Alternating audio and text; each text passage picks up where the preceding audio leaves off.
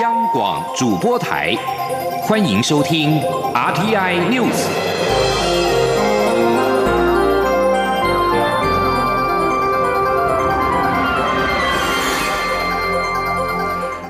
各位好，欢迎收听这节央广主播台提供给您的 RTI News，我是陈子华。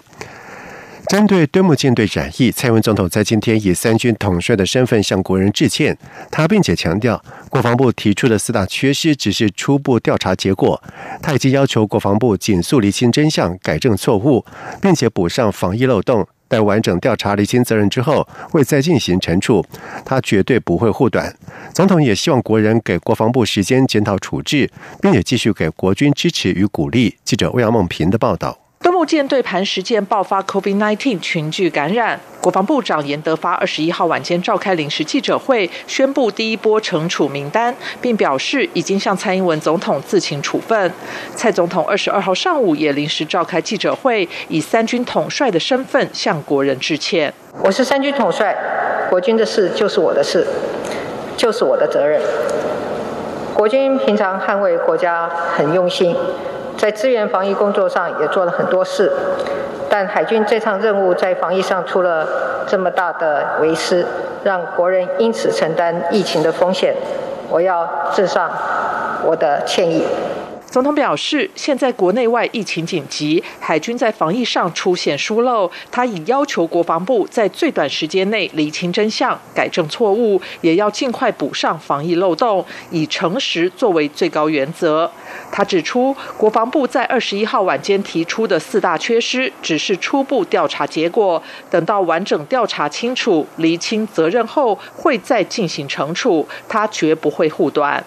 总统说，他的责任就是要把防疫做好，让疫调可以完整，让国人可以安心。在防疫线上，没有一点侥幸，也一刻都不容疏忽。另外，稳定军心，维持战力，让国军做好保家卫国的工作，也是他的责任。尤其面对中国在疫情期间的军事行动频繁，他也要求国军保卫国家及人民，一刻都不能松懈，仍要进行必要的战备演训，保持正常。战力及战备，他也希望国人能继续给国军支持与鼓励，并让国防部有时间检讨处置。中央广播电台记者欧阳梦平在台北采访报道。而同时，总统并且指出，国防部曾经在对他的例行报告当中提到敦睦计划这项工作，对于已经做成的决定，总统就予以尊重。蔡总统也表示，此行确实有一些比较特殊的任务，他不方便公开说明，但是没有到柏流以外的地方。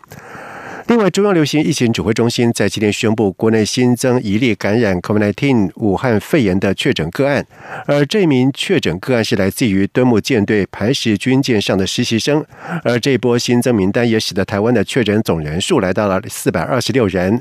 而这名新确诊者就是日前公布一采一信，而且体内有抗体的个案。指挥中心专家咨询小组召集人张尚淳表示，抗体跟病毒共存情况少见，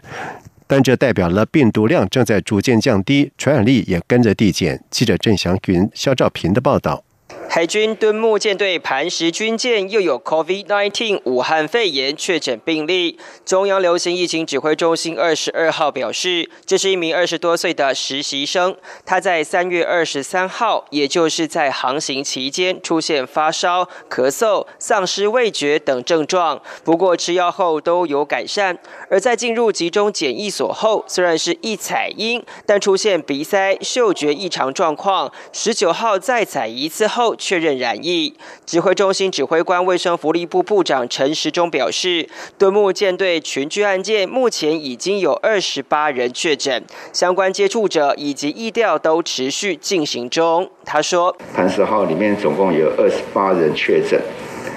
那卫生单位现已掌握接触者啊，现在是六百九十二人，好，其中四百四十六人为居家隔离的对象。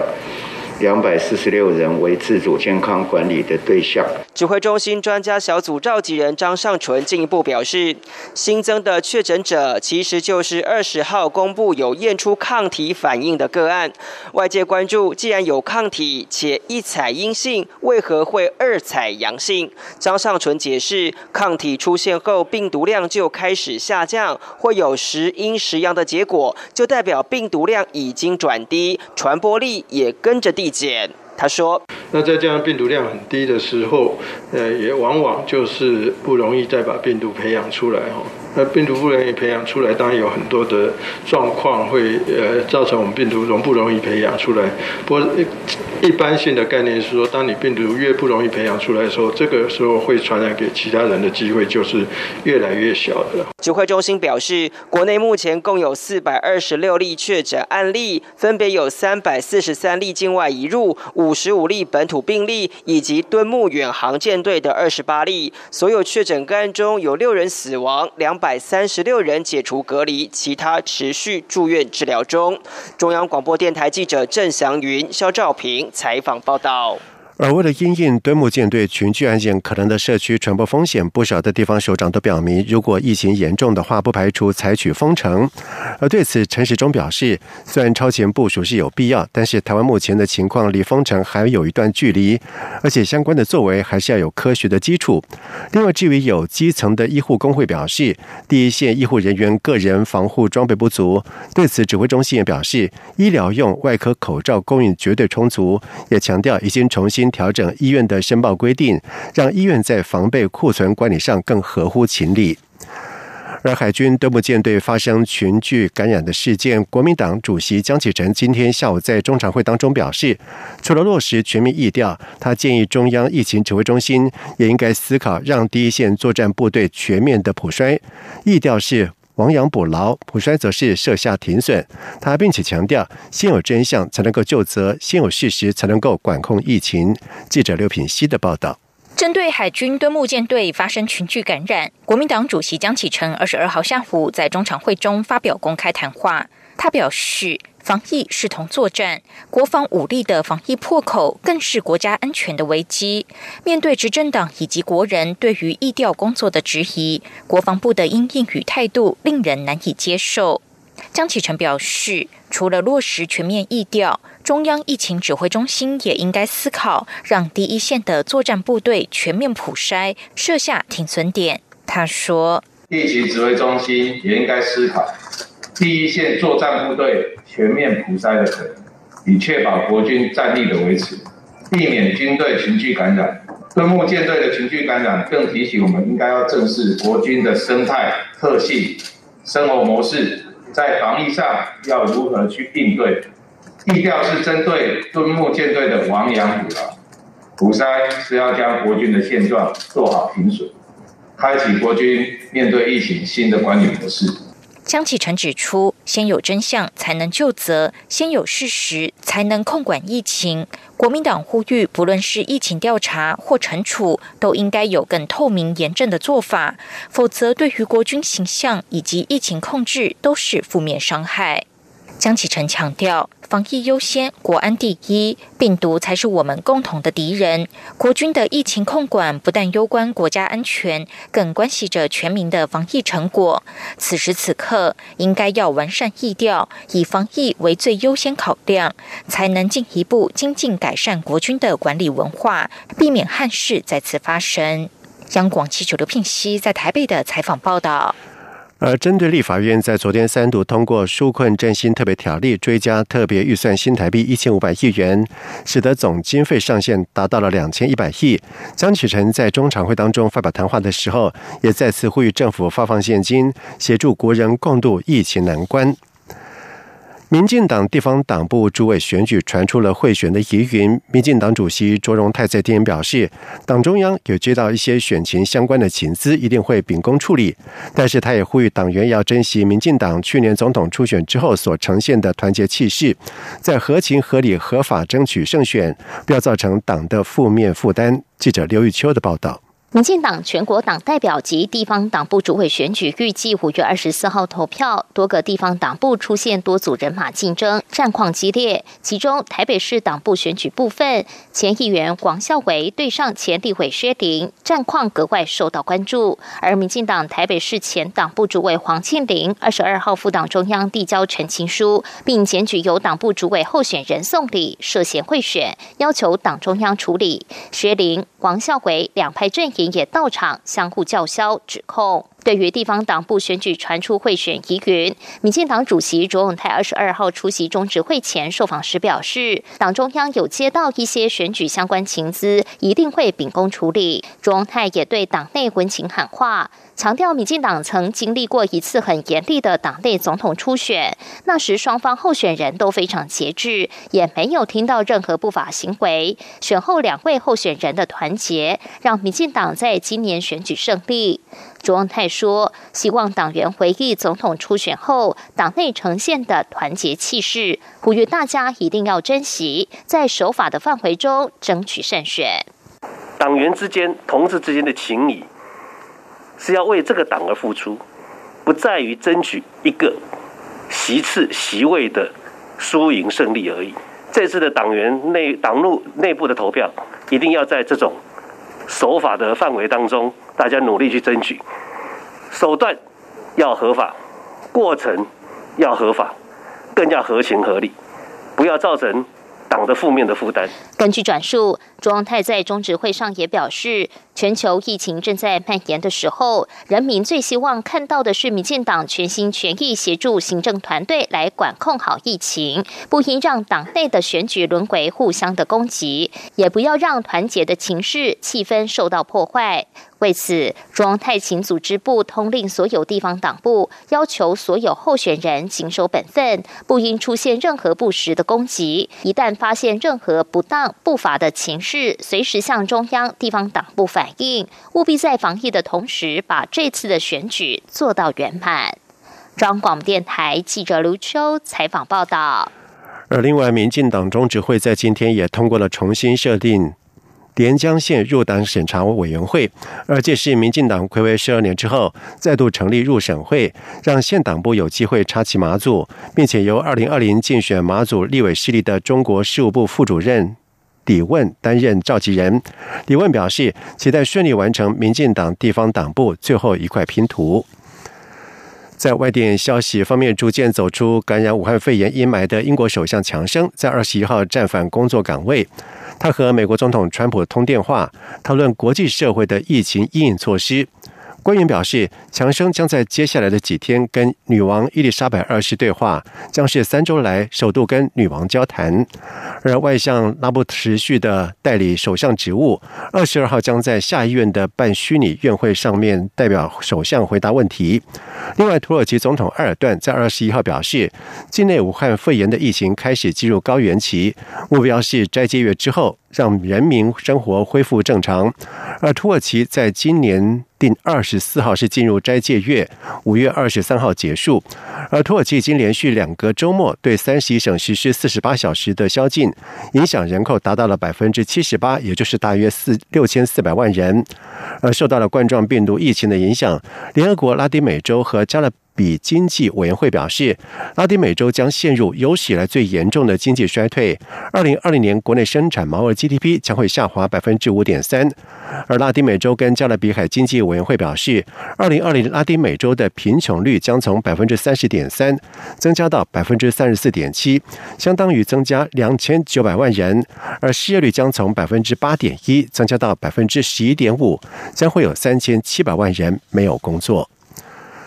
澳洲广播公司 ABC 在今天报道说，澳洲巡防舰巴拉马塔号最近在南海曾经参与美国海军的演习，南海军事紧张在线。根据报道指出，美国海军在今天推文当中证实了美军三艘的战舰已经穿越了南海，支援印太地区安全跟稳定。澳洲国防部表示，安萨克级的巡防舰巴拉马塔号过去数天与美国军舰一起演习。穿越争议不断的南海地区。而防卫专家表示，澳洲此次跟美军并肩演习是经过了数月的事前的计划，但此番军力展现的实际值得注意，是在其他国家一发担心中国南海扩张之际登场。而数天前，中国在南海岛。与成立被称为是最年轻城市的两个行政机构，巩固其南海的势力。在三月间，北京也在菲律宾等国生所的人工岛礁成立了两个研究站。以上新闻由陈子华编辑播报，这里是中央广播电台台湾之音。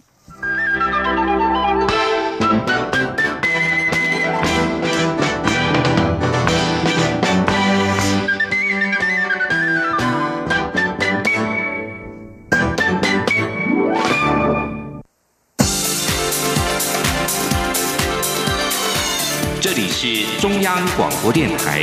台湾之音，欢迎继续收听新闻。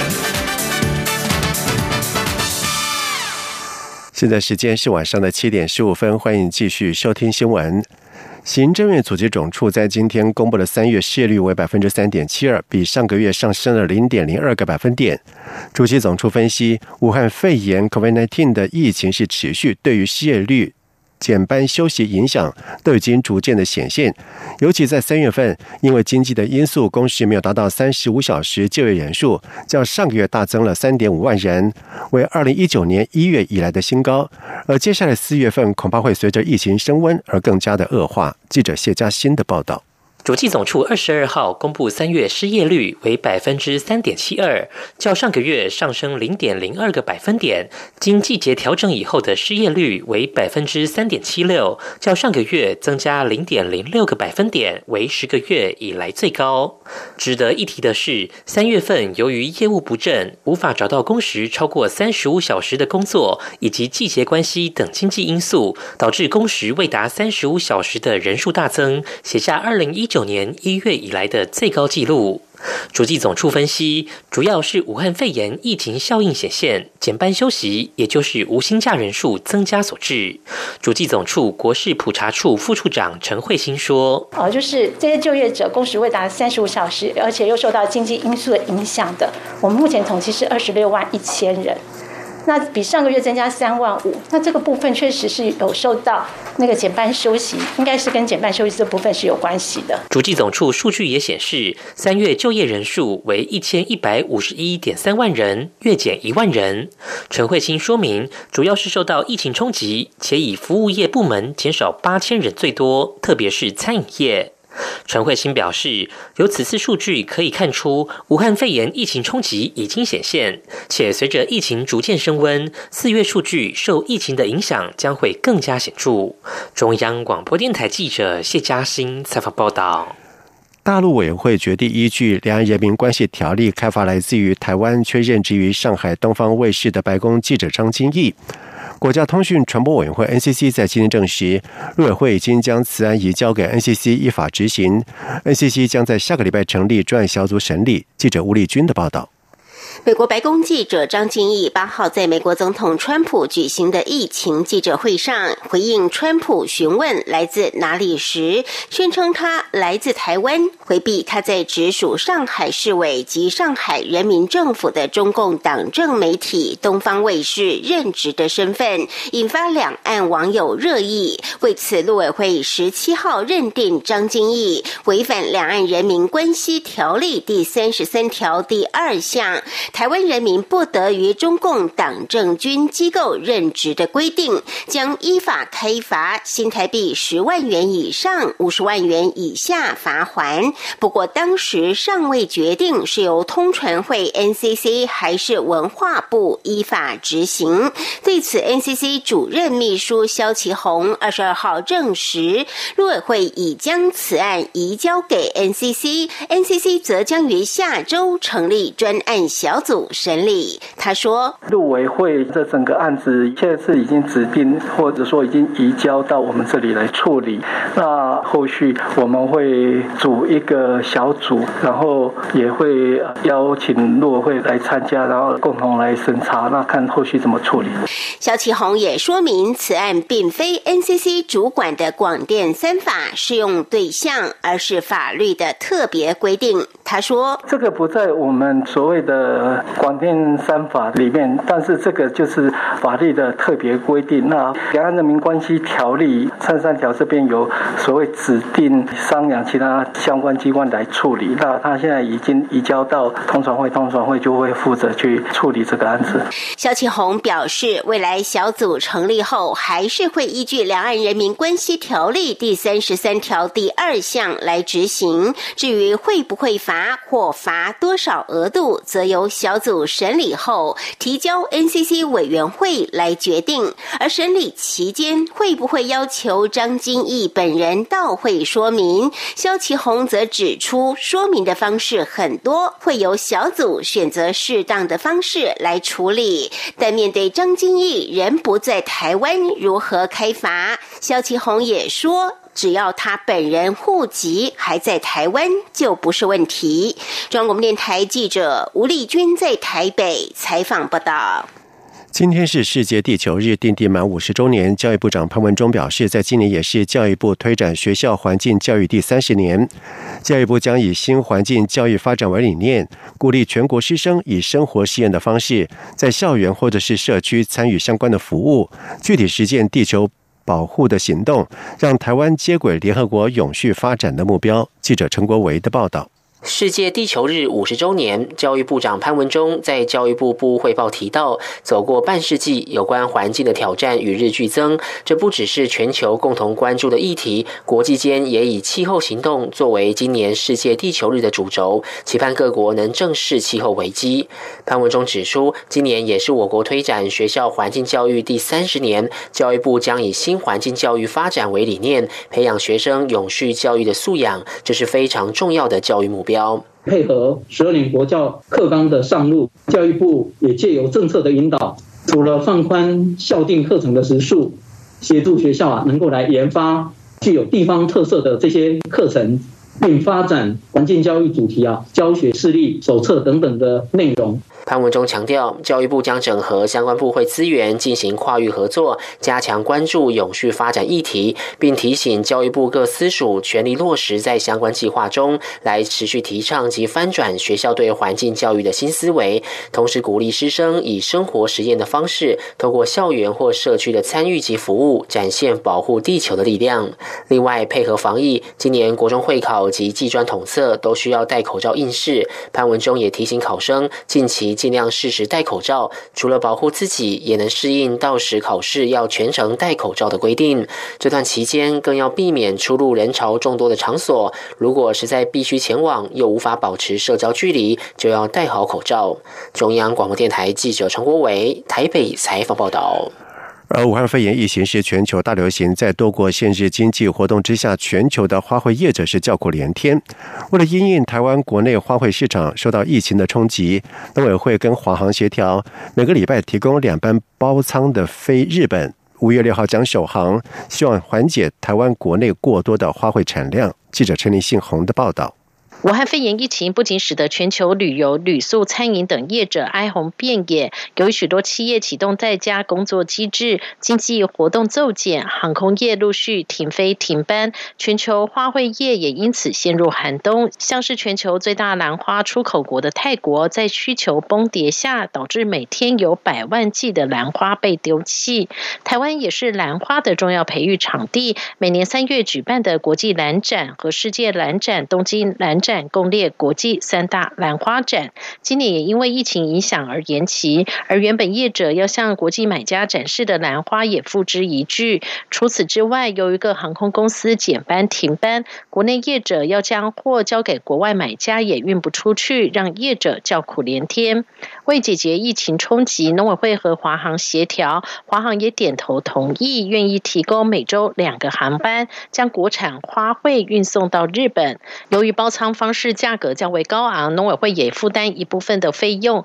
每公斤新台币七十六元的运费，农委会就负担四十元，超过一半。首航也将于五月六号出发。农委会国际处处长林家荣说：“然后每一班三十公吨的这个货仓量，专门让我们的国产的花卉来卖到日本去。所以，我们这个案子，我非常感谢华航的配合。那我们目前我们的合作是先到六月底。”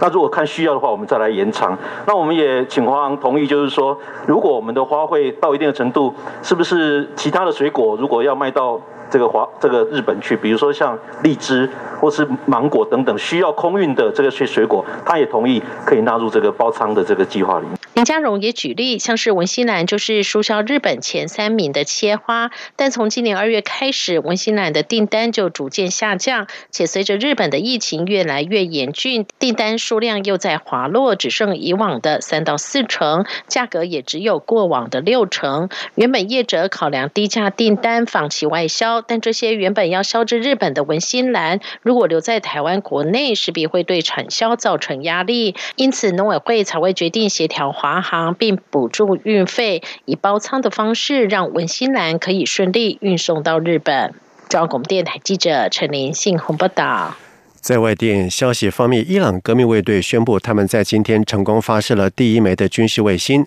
而美国则是称这项计划是在掩护伊朗研发飞弹。革命卫队在官方新闻网站塞波斯新闻表示，这颗卫星已经进入距离地表四百二十五公里的轨道，而伊朗曾经在两个月前的伊斯兰革命四十。一周年的前夕，发射过一枚名为“胜利”的卫星，不过未能成功将其送入到轨道。伊朗先前表示，该枚卫星并非作为军事用途。而在过去一年，伊朗跟美国已经两度处于全面对抗的边缘。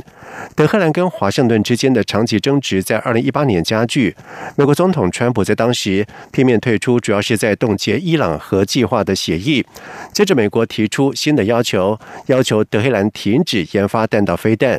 而华盛顿过去也曾经对德黑兰的卫星计划表示担忧。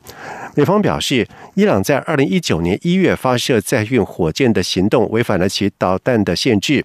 而伊朗坚持无意取得核武，并且表示其航太活动是和平的，也符合联合国安理会的决议。接下来进行今天的前进新南向。前进新南向。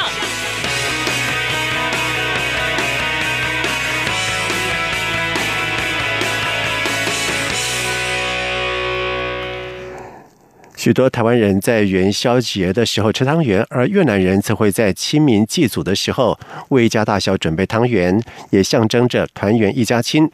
而新北市教育局表示，有国小越南语教师就趁着日前的清明节，向学童介绍了越南的特色汤圆。小朋友吃完之后是不仅开心，还学得特别快。记者陈国维的报道。台湾国中小新著名语课力求生活化。新北市教育局科长吴一珍表示，日前适逢清明节，新北新福国小越南语教师武士方恒特别为学生准备越南汤圆，并在课堂上分享越南人祭祖除了拜水果之外，也会依习俗为全家人料理汤圆。特别告诉孩子，越南其实也有清明节，只是越南的清明节他们没有放假，好，他们去祭祖的时候也会准备那个很大颗的那个越南汤圆。然后呢，就是大家在祭拜完之后，大家一起也算是有那种团圆的意味，就大家一起家人一起食用。吴怡珍说，越南汤圆的糯米外皮大多采用地瓜、南瓜、火龙果等天然食材，可让汤圆有各式各样的颜色，相当吸睛。里头主要包绿豆馅，大多以粮食甜点的方式呈现。他们也可以煮热的，但是他们是甜的，里面有的会包冰糖。那像武士方恒老师他们做的是绿豆馅在里头，然后再加一些糖水或者是椰奶。他说秘诀在一定要加椰奶。武士方恒也表示，学语文离不开文化，而文化离不开美食。通常和学生一讲到美食，大家都会学得特别快。新福国小校长宋鸿章则提到，最近校园备战防疫，气氛较紧绷。武士方恒老师常运用上课。时间教新二代学生如何以越南语表达安慰与振奋人心的话，回家后再透过视讯秀给住在越南的外公外婆听，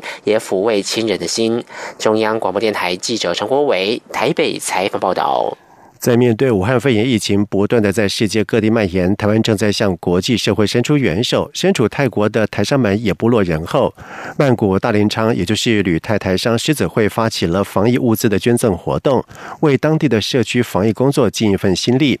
这项社区防疫物资捐赠活动是日前在国会议员的办公室举行，由该狮子会创会会长何素贞、会长许登月、泰国台商总会总会长。郭修敏以及侨委员蔡忠诚等一起捐赠口罩、消毒液等防疫物资。而驻台代表处代表童振源也受邀前往观礼。他表示，大连昌狮子会这项协助社区弱势、协助抗疫的义举，象征旅泰台商在打拼多年、事业有成之后，不忘回馈。泰国社会